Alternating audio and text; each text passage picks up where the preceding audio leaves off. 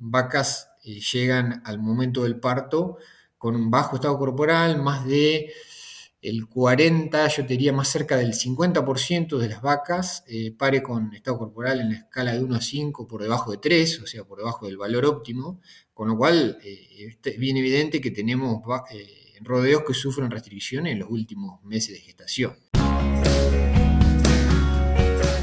Bienvenidos a Carnecast, una línea directa con los principales referentes de la industria ganadera. Carnecast solo es posible gracias al apoyo de empresas innovadoras que creen en la educación continua. Genofeed, biotecnología simple, rentable y sustentable para la producción ganadera. Provimi Cargill, 35 años de experiencia en nutrición animal. Síguenos en redes sociales y Spotify para tener acceso a información de calidad, continua y de acceso gratuito.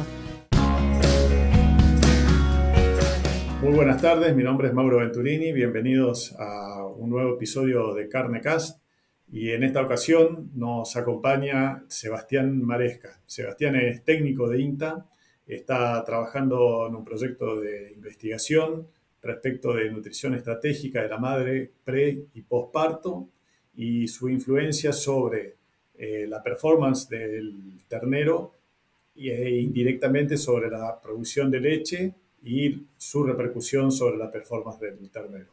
Sebastián, muy buenas tardes, mucho gusto. ¿Qué tal, Mauro? Buenas tardes, un gusto compartir este podcast con ustedes. Sebastián, yo normalmente acostumbro a pedir que me ayuden con la presentación para omitir algún dato que es de importancia y yo no lo estoy considerando, así que si querés, podés comentarnos sobre tu background, tu trayectoria. Dale, bueno, mira, eh, básicamente yo eh, tengo casi toda mi carrera hecha en, INTA, desde que me recibí, eh, hice una maestría y bueno, después un doctorado en INTA Cuenca del Salado. Eh, estamos en una zona bien de ganadería, digamos la de mayor concentración de, vacas de cría a nivel nacional en Argentina.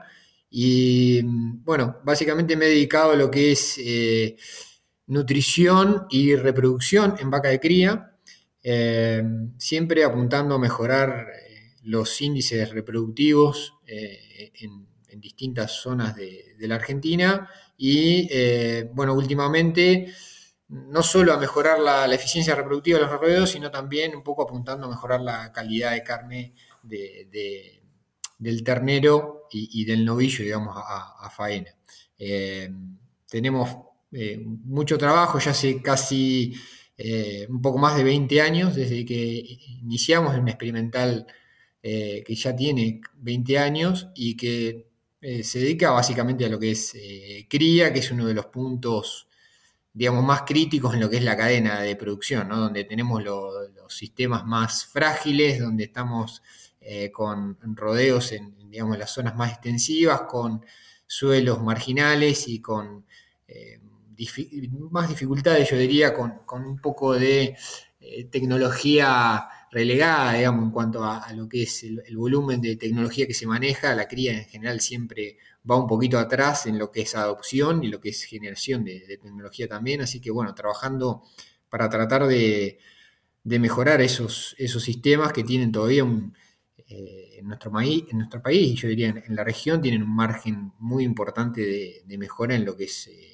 los resultados productivos y la eficiencia productiva. Sí, totalmente de acuerdo, totalmente de acuerdo.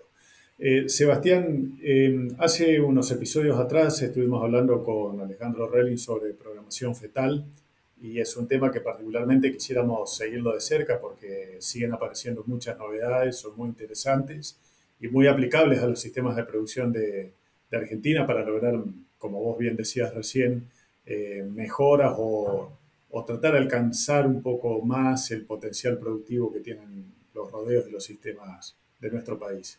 En lo particular, ustedes estuvieron trabajando en suplementación estratégica de la madre, en el pre y en el postparto. Contanos en qué consisten esas suplementaciones y si podemos hacer una diferenciación de lo que es programación fetal. Sí, vos sabés, Mauro, te cuento un poquito, me voy un poquito más atrás en, la historia de cómo arrancamos a trabajar en este tema nosotros. Vos sabés que en la cuenca del Salado tenemos un monitoreo de, de rodeos de cría que arrancó en el año 2004, yo voy a cumplir 20 años ahora.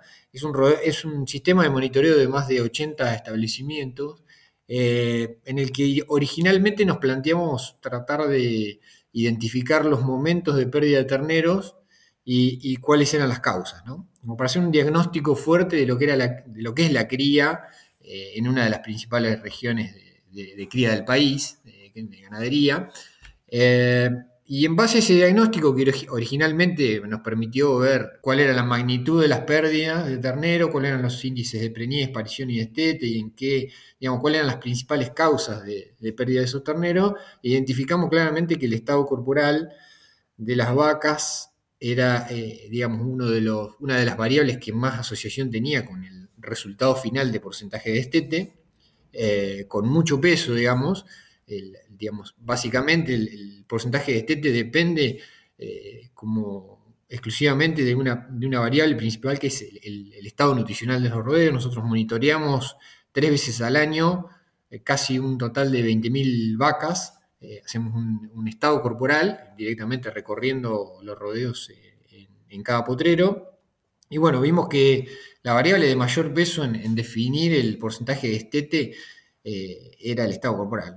En general el diagnóstico que, hacíamos y seguimos haciendo es que las vacas eh, llegan al momento del parto con un bajo estado corporal, más de el 40, yo diría más cerca del 50% de las vacas eh, pare con estado corporal en la escala de 1 a 5 por debajo de 3, o sea, por debajo del valor óptimo, con lo cual es bien evidente que tenemos rodeos que sufren restricciones en los últimos meses de gestación.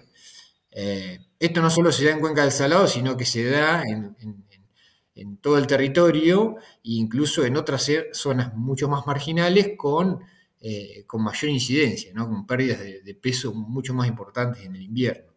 Eh, con lo cual, digamos, el primer diagnóstico fue, bueno, tenemos problema para pasar el invierno, tenemos vacas que pierden peso. Originalmente nos, enfocamos mucho a lo que era la reproducción de la vaca, o sea, el primer problema que veíamos es que, bueno, tenemos que mejorar los índices de preñez y la base está en que la vaca llegue al parto en buen estado, eh, como para lograr estabilidad, porque vimos claramente que digamos, un rodeo con buena condición al, momento del parto lograba índices más estables, puerperios más cortos, independientemente de cómo venía la primavera. ¿no? Entonces, inicialmente empezamos a ver el tema reproductivo en la vaca, después surgieron, eh, digamos, toda esta corriente de trabajo en lo que es programación fetal, eh, y empezaron a aparecer allá por el 2008, 2009 los primeros trabajos en, animales domésticos que hablaban de eh, que la restricción nutricional generaba un retardo en el crecimiento fetal y podía tener efectos a largo plazo en la descendencia. Entonces yo cuando vi eso, la verdad que digo, uy, mira, este, tanto tiempo viendo vaca flaca y pensando en cómo preñar esa vaca que llega flaca al parto, eh, y, la verdad que este tema de, programación fetal era algo que no lo, no lo, habíamos tenido en cuenta hasta ese momento, así que empezamos a desarrollar algunos trabajos, básicamente apuntando a, ver cómo resolvíamos el tema de la subnutrición en el último tercio de gestación. O sea, eh, programación fetal eh, se ha evaluado en distintos momentos de la gestación, nosotros tomamos, yo diría, segunda mitad de gestación como la más crítica, porque así lo vemos en general en los rodeos, ya vemos que la restricción importante eh, se da, eh, acá serían los meses de eh, mayo, junio, julio y agosto, entonces bueno, empezamos a trabajar fuerte en tratar de ver qué impacto tenía esa restricción. Y bueno, fue así que hicimos una serie de trabajos eh, no solo con suplementaciones energéticas o proteicas, sino también con suplementaciones minerales, porque hay deficiencias importantes de selenio, de cobre, así que trabajamos con, minerales también. Eh, y bueno, en general encontramos eh, muy buen impacto de la suplementación, sobre todo en, peso al destete, y con consecuencias a largo plazo en el desarrollo de la ternera que queda como reposición, o sea, evaluamos desarrollo reproductivo y, su performance como, futura madre del rodeo, y también evaluamos ese, ese ternero que se transforma en novillo, lo, evaluamos hasta, hasta el momento de la faena, eh, con calidad de carne y demás. Así que fueron, digamos, casi 10 años en total de trabajos eh, apuntados a ver qué impacto tenía la suplementación y la verdad que fue bastante interesante porque en definitiva nos cierra todo un poco la estrategia de suplementación, no solo por el lado de tratar de mejorar el porcentaje de preñez de la madre eh, postparto, sino porque además estamos viendo que la suplementación también tiene mucha influencia en el desarrollo de ese feto y, a largo plazo tiene consecuencias eh, muy interesantes en lo que es, bueno, desarrollo reproductivo eh, y en el novillo calidad de carcasa, eh, calidad de carne, terneza y demás. justamente te iba a preguntar sobre los caracteres sobre los que más ven influencia en, este tipo de suplementaciones. Bueno, obviamente la parte reproductiva me imagino que debe ser precocidad, sobre todo en la hembra en cuanto a calidad de carcasa, ¿se ven afectados el área de ojo de bife, la deposición de grasa, el marmoreo? ¿Qué tipo de características? Mira, nosotros vimos básicamente eh, el impacto más importante lo encontramos en rendimiento y en eh, área de ojo de bife en los novillos. Vimos como que hay un efecto muy marcado de la suplementación, sobre todo la suplementación proteica, eh, en el desarrollo del área de ojo de bife durante la recría eh, que eso termina dándonos novillos, digamos, con mayor área, mayor cantidad de fibras musculares totales, que eso es lo que estuvimos también evaluando. Es, claro que la, digamos, el último, la segunda mitad de gestación tiene influencia eh, la nutrición sobre la cantidad de, fibras musculares totales, eso lo, pudimos cuantificar, y lo vimos en novillos que eran hijos de vacas suplementadas, que tenían mayor área y mayor rendimiento. Mayor rendimiento al gancho, casi 3 puntos de diferencia y 10 puntos, 10%, eh, eh, más de área de ojo de bife. Eh, también encontramos diferencias en lo que es terneza, a favor de, los hijos de vacas suplementadas, aunque todavía no, no, encontramos los mecanismos claramente cuáles son los mecanismos por los cuales aumenta la terneza, ¿no? evaluamos contenido de colágeno, eh, hicimos varias, varios análisis como para ver por qué se daba, eh, digamos, esa ese diferencial en terneza a favor de los hijos de suplementadas, pero la verdad que, digamos, el, digamos, el, motivo por el cual se mejora no, lo alcanzamos a, definir del todo, pero bueno, seguimos trabajando en el tema. Em, cuando hablamos de suplementación de la madre, em, ¿de qué tipo de suplementación hablamos? Em, me refiero a qué tipo de, eh, alternativa acuden para poder suplementar en condiciones a campo, por supuesto. Bueno, mira, Mauro, acá el, tema de, la suplementación básicamente acá es, bueno, yo te diría en Argentina en general, eh, hay dos tipos de suplementación. La, principal es la, proteica, porque tenemos muchos, muchos rodeos con vacas eh, en invierno, con forrajes de baja calidad. Eh, con gramíneas que pierden calidad durante el invierno. No es tanto el caso de pampa húmeda eh, sobre campos naturales, pero sí pampa húmeda en regiones más agrícolas donde hay mucho forraje, digamos, residuos de cosecha, con rastrojos de maíz, rastrojos de, distintos cultivos.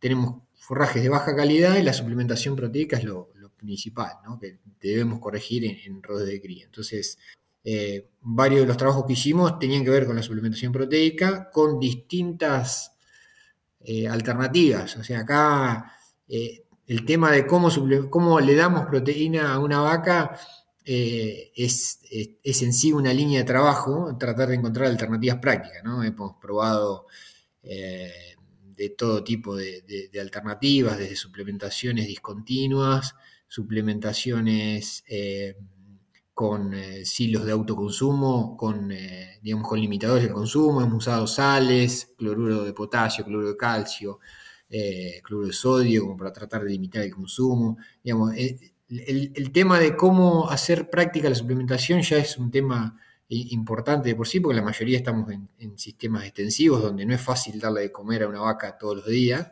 En general no tenemos la gente o la, no tenemos la, la infraestructura necesaria. Entonces ese creo que es un punto clave. Eh, pero bueno, nosotros básicamente en estos ensayos que, hicimos tratando de evaluar el efecto en, programación fetal fueron con concentrados proteicos como pellet de girasol, eh, pellet de soja. Eh, básicamente usamos eso, a pesar de que se pueden utilizar de todo tipo de fuentes proteicas y, nitrógeno no proteíno incluso. La tecnología Genofeed logra mejorar la digestibilidad de todo tipo de alimentos que consume el rumiante. Esto permite un incremento de los kilos de carne por hectárea producidos de una forma sustentable, obteniendo una mejora en el rendimiento del negocio y la salud de los animales. En Genofeed buscamos cambiar el paradigma en la nutrición de rumiantes. La pregunta viene hacia la idea de que pensando en hacerlo aplicable en condiciones a campo, ¿verdad? Eh, hay mucha información respecto de determinados subproductos industriales, sobre todo, pero bueno, diferentes tipos de, ingredientes que de acuerdo a la tasa de pasaje ruminal pueden suministrarse día por medio. Incluso yo recuerdo en, el norte, de donde vengo yo, eh, la semilla de algodón fue probada en, en Inta Colonia Benítez, en el Chaco, y la daban cada tres días. Y no había diferencia entre darla todos los días y cada tres días, y desde el punto de vista práctico, eh, la verdad que la ventaja es inmesurable. Por eso venía la pregunta de cómo arreglárselas como para poder llevar adelante este tipo de, estrategias de suplementación con la menor incidencia en, costo y en movimiento de, personal, insumo de tiempo posible. Yo creo, Mauro, que dentro de las alternativas que hemos visto que, mejor funcionan, o sea, sin duda que desde el punto de vista productivo, eh, poner proteína verdadera, como puede ser para nuestro caso el uso de peles de girasol, lo que mejor nos resulta, pero a los fines prácticos terminamos eh, en muchos casos utilizando nitrógeno proteico diluido en una melaza, eh, con, estos, con estos comederos, con la rodilla, bueno, que se usan mucho en Estados Unidos. Eh, eso ha, funcionado bien, lo hemos evaluado y resulta práctico. Y después hemos usado mucho concentrados proteicos con limitadores de consumo principalmente con cloruro de sodio, bueno, con sal o con eh, cloruro de potasio, cloruro de calcio. Eh, en general los cloruros limitan bastante bien el consumo. El tema es que algunos se han puesto, bueno, por cuestiones de, importación, en algunas situaciones se pone caro el cloruro de calcio, entonces no se puede utilizar. Bueno, tenemos todos eso, esos, temas. Eh, Sebastián, respecto de mm, la, la, suplementación, que en definitiva lo que uno busca en principio es mejorar la condición corporal de la vaca. Eh, ¿Tenés algún estudio comparativo o información que lo enfrente respecto de eh, destetes anticipados, digamos, precoz o, bueno, dependiendo de la edad del ternero, anticipado, precoz, hiperprecoz?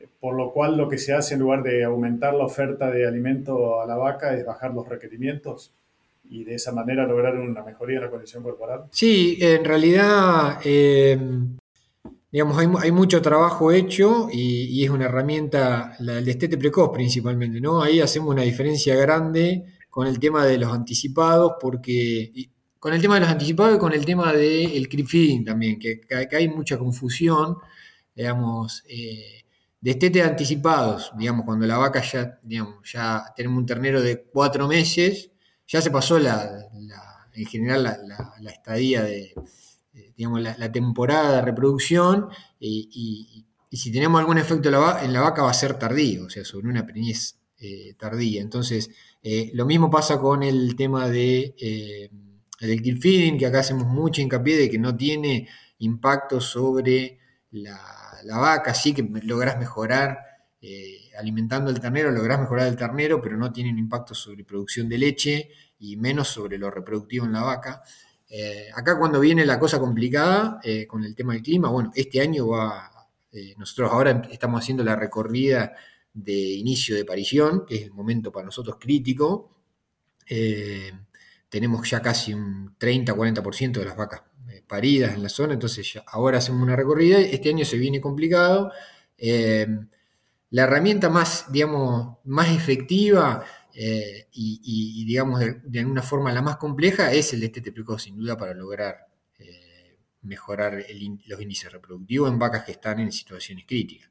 Después tenemos otras alternativas, eh, como son los, destetes temporarios, los enlatados o, el uso de tratamientos hormonales, que sobre eso también hemos trabajado bastante, como para reiniciar actividad sexual en vacas con anestro nutricional posparto. Pero sin duda que yendo un poco a la pregunta, el, el, destete precoz, hecho a los 30 o a los 60 días, es lo que realmente permite que, que una vaca arranque a ciclar en condiciones bastante, bastante críticas desde el punto de vista de oferta de, forraje.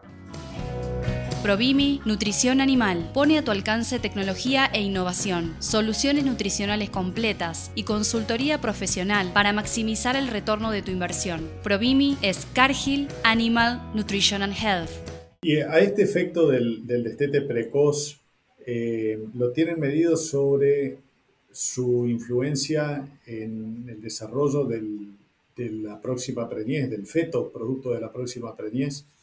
Como que en lugar de haber suplementado a la vaca con los trabajos que ustedes vienen haciendo eh, y aumentándole la oferta de alimentos, le reduce los requerimientos sacándole el ternero anterior. Vos decís, Mauro, en, eh, digamos, sería el, efecto en, en, una nutrición digamos, periconcepción, digamos. Exactamente. Pensando en el momento de, la concepción o en los primeros 30, 60 días de... Claro, si tiene alguna medición sobre la, futura gestación o el futuro ternero directamente. No, mira, lo que hemos visto en, general, eh, por lo menos las variables que nosotros medimos, que, tienen, que son muy productivas, ¿no? que tienen mucho que ver con peso final de la res y carcasa, eh, por ahí son son variables muy macro, eh, nosotros no hemos visto tanto efecto, o sea, eh, tiene que ser, digamos, los requerimientos ahí son tan bajos a nivel fetal, digamos, que en general para la que nosotros estamos buscando no encontramos un impacto tan importante. ¿no? Eh, sí lo encontramos en segunda mitad de gestación, donde sí, una restricción nutricional claramente tiene un impacto en el peso al nacer del ternero, ya, ya lo ves, pero en, restricciones periconcepción, en general no, no, vemos, no vemos una consecuencia tan marcada en las variables que nosotros medimos, ya te digo. Hay otros estudios que, se, concentran más en, otras cuestiones que, que, sí, desde el punto de vista, por ejemplo, metabólico, metabolismo de la glucosa, eh, u otras cuestiones se han, se han visto efectos. Sí, Viene muy bien tu comentario porque hace un contraste muy importante debido a que hay determinados estudios, sobre todo relacionados con el suministro extra de aminoácidos en la periconcepción que sí tienen influencia después en, el desarrollo del feto y en la performance productiva. Pero está muy bueno dejar en claro que para este caso, eh, entonces el periodo crítico es el, el segundo tercio de gestación. Sí, es donde nosotros vemos marcadamente que la vaca, digamos, y sobre todo con bastante, eh, digamos, que, que, es una situación que se repite año a año, ¿no? Eh, nosotros el tema de la restricción periconcepción no la tomamos tanto porque e, es, de años muy particulares. O sea, nosotros normalmente en un rodeo de cría que tiene, que tiene estacionado el servicio y que eh, busca lograr buenos índices de preñez, tiene el momento del servicio en el, en el momento de máxima producción de forraje. Entonces, lo, esperable en un rodeo que está manejado con una carga y una asignación eh, lógica, eh, es, lo esperable es que estemos en, una buena condición corporal en ese momento y que no tengamos restricciones. Por lo menos restricciones no de tal magnitud que afecte a un embrión que tiene muy baja demanda.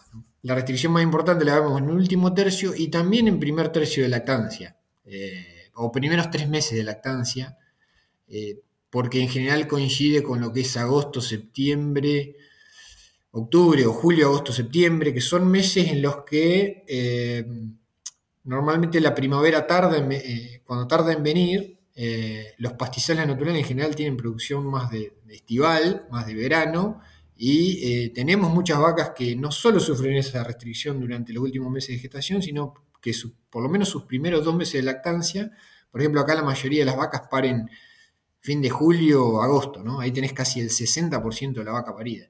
Y en agosto estamos en pleno invierno todavía. O sea, acá no, no hay, eh, si mirás el campo en general, eh, bueno, la semana pasada estuvimos por Córdoba eh, y La Pampa y la situación es de forraje cero, salvo algún verdeo de invierno, como puede ser una avena o un regras, que en general en esas situaciones están, en esos recursos están las recrías, pero la vaca en general está en campo natural o en algún rastrojo de, maíz con, muy bajo, digamos, disponibilidad de pasto. Entonces, sí que los primeros meses de lactancia para nosotros son importantes y por eso empezamos a trabajar ahora eh, en ese tema, porque vemos ahí sí que eh, la suplementación genera un impacto mucho mayor en lo que es producción de leche. Cuando suplementamos una vaca durante la gestación, eh, llegamos a tener vacas con 40 kilos de diferencia en el momento del parto, pero durante la lactancia, con dietas similares, eh, pero con pesos distintos las vacas, la producción de leche prácticamente no se, no se modificaba. En vacas de carne, distinto de lo que puede pasar en una vaca lechera. Eh, cuando empezamos a hacer los primeros ensayos con suplementación postparto, eh, encontramos que sí, tenemos un impacto muy importante en la producción de leche, llegamos a tener un 25% de diferencia en, producción de leche y eso se transmite directo al, ternero y tenemos diferencia de peso al destete de 30 kilos que en un primer ensayo eh, lo que vimos que se mantuvieron hasta el momento del destete y, llegaron hasta faena.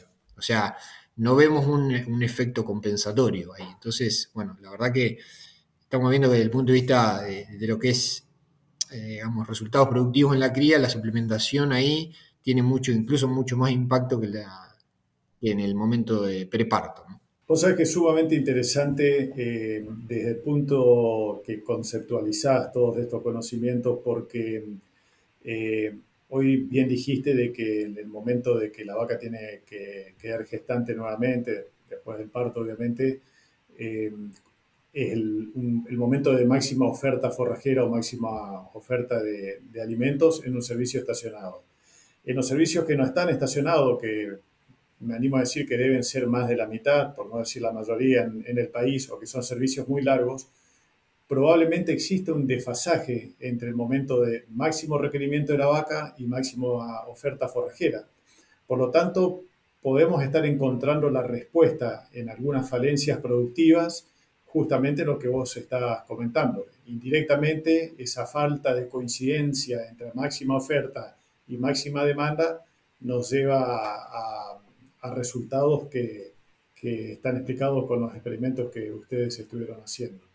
Así que más que nunca, eh, me parece que tenemos que replantearnos, transmitirle al productor las razones por las cuales hay que tratar de estacionar el, servicio.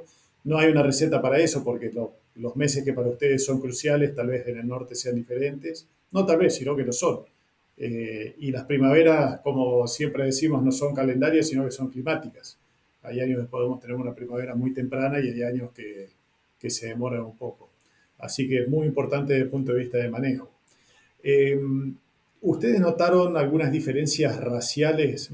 especialmente me refiero al, al componente índico, si tuvieron posibilidades de trabajar en estos experimentos con algunas cruzas, si la sensibilidad a estos tratamientos es mayor en Bos taurus puros o, los animales que son cruzas índico por taurus? No, mira, la, verdad, Mauro, que no, o sea, nosotros eh, no hemos trabajado con Bos indicus, eh, simplemente el conocimiento que tenemos de, digamos, de, otros trabajos de investigación que se han realizado, bueno, en el norte del país, en Brasil también.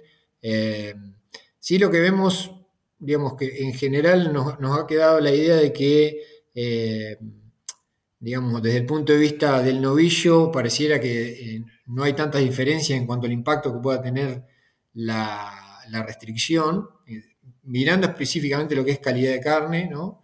sí lo que por ahí notamos diferencia en lo que es el desarrollo reproductivo de la hembra, por ahí se, se afecta un poco más, o sea, la idea que tenemos es que en general las razas índicas son un poco menos precoces y el impacto está mucho más, eh, está más claro en lo que es el desarrollo reproductivo de la hembra, cuando, cuando restringís la madre.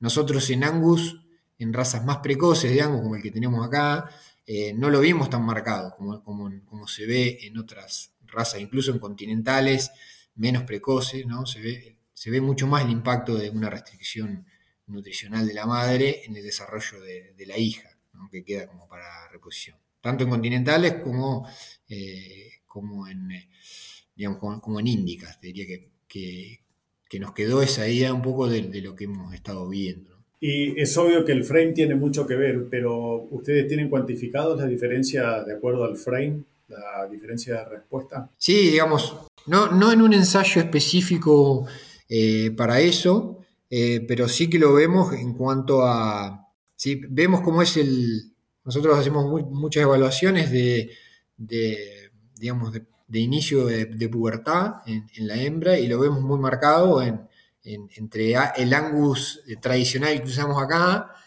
o que se usa en, gran, una, gran zona, el Angus que se está incorporando más americano, más de, una vaca bastante más grande, y, también de, algunas cruzas con, continentales como pueden ser limango y demás. Vemos que hay una, un, puerperio que llega, perdón, una, una pubertad que llega un poco más más tarde te diría que alrededor de dos o tres meses, comparado con el Angus tradicional. Un tema importante también, porque uno muchas veces se encariña con, con un mayor peso al destete, ve los, los rindes que tienen, pero cuando va hacia atrás en la cadena de producción, la madre muchas veces paga consecuencias que son difíciles de revertir. Sí, e, e, es, digamos, el, tema de debate con el, con el, que estamos permanentemente acá en Argentina, que tenemos, digamos, tenemos sistemas de recría y terminación que pueden ir a, fondo con una, recría sobre verdeos, con suplementación con silaje eh, y con terminación a corral en, la mayoría, donde poner una cruza índica o continental te genera vigor híbrido o un peso mayor de terminación con muy buen resultado en el corral, pero por otro lado te deja una hembra que queda como, reposición con mucho mayores requerimientos. Eh, que va a ser una vaca que, queda en, un campo natural, en condiciones muy extensivas, eh, y que seguro va a tener un impacto negativo en el, resultado reproductivo. Entonces, muchos sistemas de hoy están en esa disyuntiva. Bueno, eh, meto un ángulo un poco de un frame más, eh, más grande que me dé un potencial mayor de crecimiento en el corral y en la producción de carne, pero por otro lado me va a dejar una hembra eh, que no se maneja, digamos, que no tiene el mismo, la misma performance en, una, en un sistema extensivo de cría como el que tenemos. Entonces, un poco la, la, discusión pasa por ahí hoy en varios de los sistemas con los que estamos trabajando. Sí, tal vez una solución a ese problema es usando, para simplificar, la inseminación artificial y si no también toros eh, de diferentes razas y hacer permanentemente, tratar de obtener vigor híbrido, lo cual sería un, una ventaja extra, pero manteniendo razas puras, tal vez en, el rodeo de madres y cruzando con, toros de una tercera raza. Claro, haciendo, o haciendo cruzamiento, exacto, haciendo por ahí en algunos casos hacemos eh, IATF, inseminación con las razas puras, por ejemplo, el, caso más clásico es con Angus, para mantener reposición de esa hembra Angus en el, rodeo, y repaso con toros, eh, bueno, Hereford o, o Limousin o cualquier otro que nos dé vigor híbrido para que mejor el peso, eh, el peso al destete y el peso en el corral de lo que es la, cola de parición. Eh, eso se, está usando bastante y da buenos resultados y te permite reponer con una hembra Angus, eh, pero con el potencial de, digamos, de, ese vigor híbrido, sobre todo en el ternero que es más cola de parición y que va a ir a, digamos, es terminal, digamos, va a corral sí o sí, tanto la hembra como el, como el macho. Sí, sí, exactamente. Bueno, esa es una gran ventaja de los que pueden implementar inseminación artificial porque a veces, desde el punto de vista práctico, no es muy sencillo manejar animales de diferentes razas, con diferentes lotes, en diferentes parcelas, pero la inseminación artificial sí te lo permite, así que es una, buena alternativa. Bueno, eh, la verdad que muy interesante el, tema. Yo en lo particular no, no, estaba enterado, sí sabía de que habían hecho... Eh, estos experimentos, pero no estaba enterado de los resultados. Eh, sé del sacrificio que fue tener que ordeñar a, las vacas para medir la producción de leche, porque no es lo mismo ordeñar una vaca en un tambo o una vaca lechera que eh, una vaca de cría en, una manga, ¿no? Este, para cuantificar y bueno, eso, gracias a ese esfuerzo, eh, sabemos que el trabajo fue muy serio y bueno, con resultados contundentes como los que acabas de comentarnos.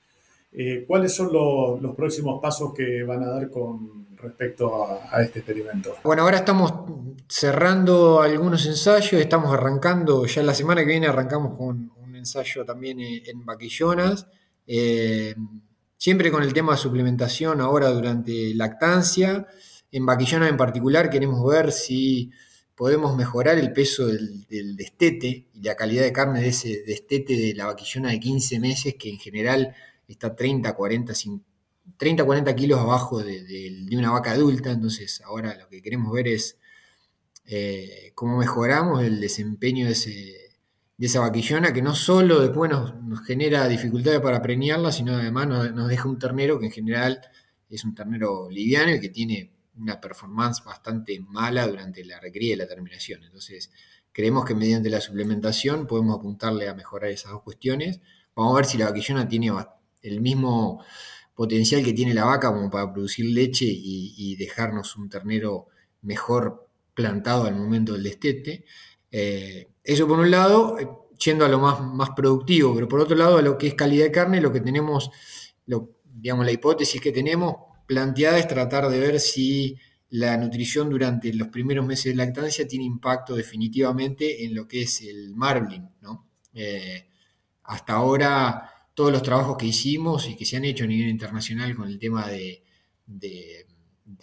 nutrición durante la gestación, o sea, de programación fetal, no, han, no hemos encontrado diferencias de impacto en el, marmoreo. O sea, eh, y desde el punto de vista teórico está planteado de que el, digamos, la ventana donde se puede modificar la cantidad de, de adipocitos intramusculares está entre el nacimiento y los 250 días de vida. Entonces, eh, probablemente modificando la nutrición durante la lactancia, sobre todo los primeros meses, eh, podamos modificar la cantidad de, células grasas intramusculares y eso tiene impacto a largo plazo en el marmoreo. Así que lo que vamos a estar eh, evaluando en estos próximos años, ver eh, justamente eso, si, logramos modificar el marbling y por lo tanto la, calidad de carne con esta nutrición durante la lactancia. Súper, súper interesante porque de alguna manera van a poder demostrar cómo algunos errores o aciertos en el manejo en determinada edad, en momentos cruciales del desarrollo, repercuten después en el resultado final. Y respecto de las vaquillonas, sería muy interesante también poder revertir esa situación, porque cuando uno lo traslada a, números o a resultados económicos, mucho dinero lo que se pierde, ¿no?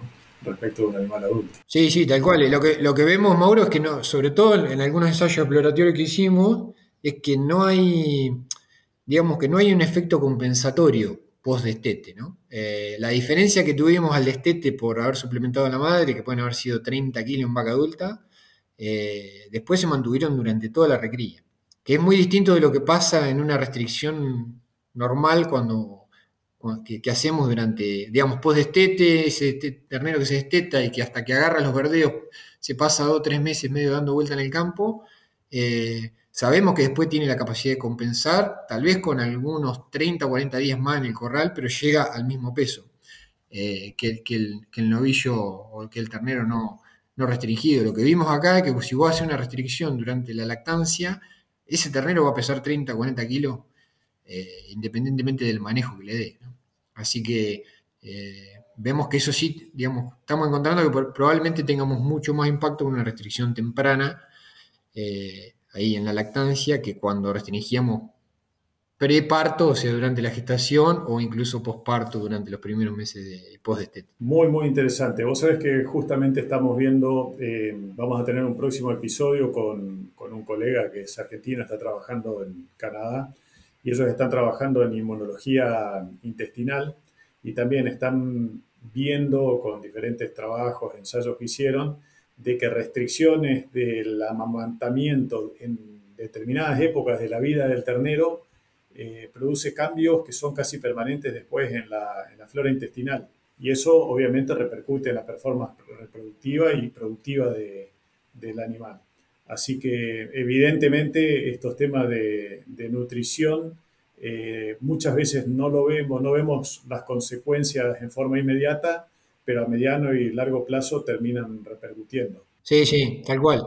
Eh, nosotros creemos incluso eh, en lo que es, que no te lo comenté antes, en lo que es desarrollo del páncreas también. Sabemos que primeros meses de, si bien digamos, la diferenciación de tejido y la hiperplasia del páncreas ocurre en el último, los últimos cuatro o cinco meses de gestación, la maduración del páncreas continúa durante, posparto, ¿no? durante los primeros meses de lactancia. Entonces, ya lo, vimos con, lo vimos con algunos de los ensayos que hicimos de programación fetal y ahora creemos que este, este tema del desarrollo pancreático tiene influencia en el metabolismo de la glucosa seguramente eh, y por estos ensayos que hicimos, digamos, exploratorios, eh, observamos justamente que esos terneros que eran restringidos durante los primeros meses de, lactancia, eh, llegaban a, peso de terminación eh, con 40 kilos menos que, los, no restringidos, pero con el mismo nivel de grasa, con un metabolismo de glucosa distinto, digamos, con una, digamos, probablemente con alguna, digamos, con algún cuadro parecido a lo que puede ser un diabético, con, una hiperinsulinemia y, disminución en los niveles de glucosa, como un prediabético, digamos, que es lo que estamos sospechando que puede, que puede suceder, que haga que esos terneros se engrasen o novillos se engrasen antes y terminen más livianos. Pero bueno, son algunas de las hipótesis que tenemos con las cuales estamos trabajando ahora y queremos ver de, tratar de, de, corroborarlas. Bueno, buenísimo. Eh, vamos a seguir de cerca esos datos porque yo justamente estuve evaluando también datos de mi, mi proyecto acá y la semana pasada, sin ir más lejos, eh, estuve cruzando información y aparentemente puede haber, se me ocurre, alguna respuesta a lo que vos estás planteando en un fenómeno que se llama resistencia a la insulina que se produce justamente por lo que comentás, eh, los efectos sobre el páncreas y cambia totalmente el metabolismo de la glucosa. El animal tiende a usar menos glucosa, entonces va a terminar depositándose eh, como grasa en forma prematura. Así que vamos a cruzar información después.